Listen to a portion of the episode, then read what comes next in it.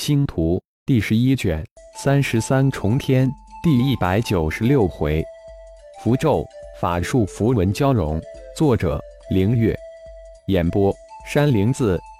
还真是蹬鼻子上脸啊！张、赵两位天外盟的长老暗自腹诽，心中暗骂，但脸上却没有表现出丝毫的不耐。两人慢慢的飞近，双手呈送了过去。人在屋檐下，不得不低头。活了成千上万岁月的二人，自然懂得这些浅显的道理。特别进入蛮荒的数千年，每时每刻都小心谨慎，夹着尾巴做人。接过二块天外盟的长老凭证，翻过来覆过去的看了看，不经意之意，手指中金光一闪，即是。嗯，真的是长老凭证，还挺精致的。说着，将二块凭证丢了过去。看着这巨人高手，大大咧咧没，将自己两人放在眼中的态度，张赵两人又是一阵暗骂，表面却是很恭敬的将凭证接过来。你们是从修真界来的吧？顶天通过灵魂通道召唤电损的同时，又似随意的问了一句：“正是。”张赵两人更是震惊。看来这个巨人高手对天外世界了解比多啊！居然知道修真界，近百年天外各世界又来了不少人吧？修真界、妖界进来的多不多？顶天脸色还是很平静，似乎是在问下属一般随意。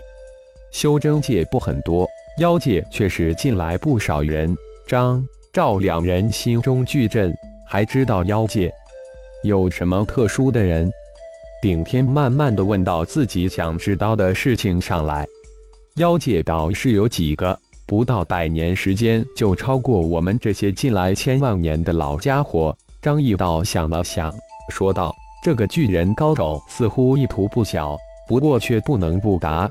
天外盟力量不少，但对这些九级高手却没有太大的威胁震慑作用。也加入了天外盟吗？”顶天内心微喜，应该是自己的那些个妖族弟子了。没有，传言他们来头很大，很凶残。张毅道小心的回答道，不时加入一点自己的主观意图。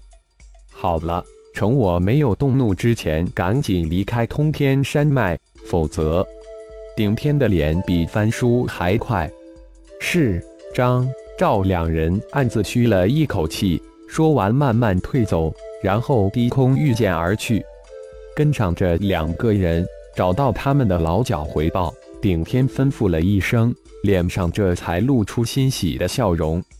至于那头九级刺龙，只是翻手之间就将其收服，成为众多御兽中的一头。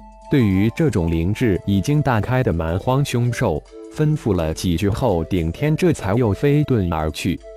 三灵鸾控制的区域比刺龙控制的区域大了许多倍，一路驾驭遁光飞行，当然也收取了不少看得上眼的蛮荒凶兽的灵魂精血，自然也就多了不少变化神通。千变万化是浩然的梦想，只要是认为有用的凶兽，浩然都会停下来收取他们，成就自己的一种变化神通。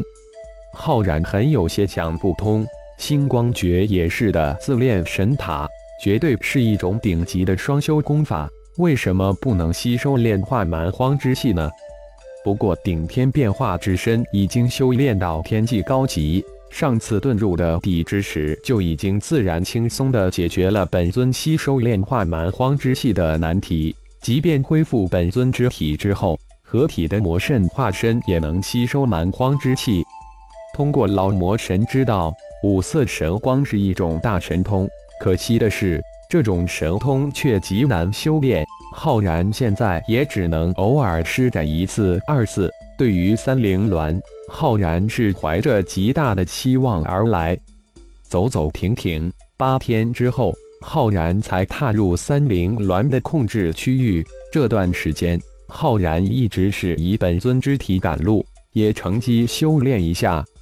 细入微符的圆满，神念步入入微细胞级，随之而来的是神念又能看清一些符咒符文。能看清楚的符咒，自然能通过神念魂石来瞬间施展、瞬发，大大的增强了符咒战斗的威力。虽然仅仅只修炼了八天，但在神念扫描之下，浩然清楚的看到自己的细胞密度提升了一倍有余。这种效果，这种速度，让浩然大是震惊。进入三灵鸾的控制区域后。浩然将大部分的心神放在搜寻七级以上的三灵鸾身上。通过鼎宇所说，越是高级的三灵鸾身具三色神光神通的几率越高。作为自己三灵鸾的变化神通，浩然自然想收取最好是九级三灵鸾的灵魂精血，这样自然就省去了自己很多的修炼时间。否则，变化成七级或八级三灵鸾，要修炼到九级，不知还需要多长的时间。不过，只要碰到七级或八级的三灵鸾，浩然自然施展封印咒，将其封印，然后送入本命祭坛之中。一只、二只、十只、二十只，随着一只又一只的七级、八级三灵鸾被浩然封印。浩然越发的感觉到符咒的威力比起法术强大了许多，丝毫不比自己的一些先天神通差。最重要的是，自己掌握的符咒已经达到近二万之数，远远超过了自己身具的神通之数。惊喜之中的浩然根本没想到，蛮荒世界是符咒世界，对符咒自然有加成作用，而对法术却有压制作用。这一加一减之间作用就非常明显。法术没多大威力，符咒强大无比。既然符咒如此大的威力，是不是能将那些已经修炼成为符文，并且神念可以看清楚的法术符文剥离出来，作为符咒祭炼成咒印记，融入本命祭坛呢？突然而来的想法让浩然终止了封印三灵鸾，而是遁入一山峰之中。试验自己的想法来，在浩然的灵魂空间之中，魂婴双手打出玄奥的手诀，一个五彩的符文球体从魂婴的头顶升起。这可是由浩然的几十种先天神通以及修炼成功的法术符文组合而成。